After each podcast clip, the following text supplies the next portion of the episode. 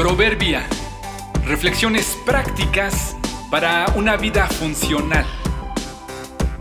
Enero 19. En el mercadito.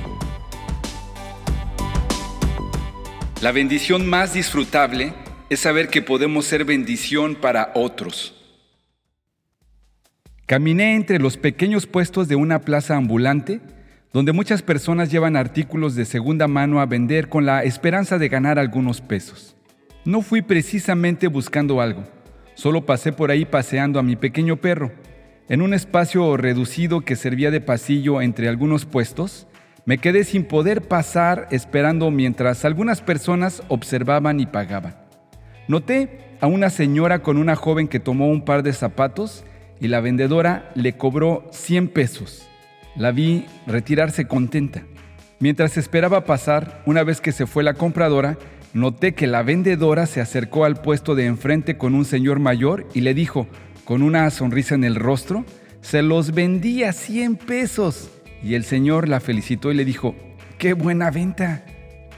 Cuando al fin pude avanzar, encontré a la compradora unos metros adelante, revisando los zapatos y diciéndole a la joven, ¡qué buena compra! Solo nos costaron 100 pesos.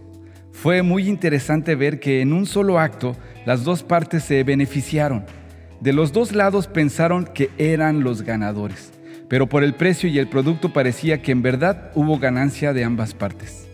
Un acto simple de lo que llamamos ganar, ganar.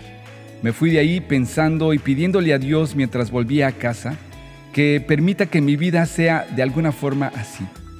Pidamos juntos que al vivirla, que al invertirla y gastarla, sea de beneficio y ganancia a otros y que al hacerlo nos sintamos realizados. Un ganar-ganar en la vida, que otros puedan decir, me bendice tu vida, y nosotros responder, me bendice bendecirte.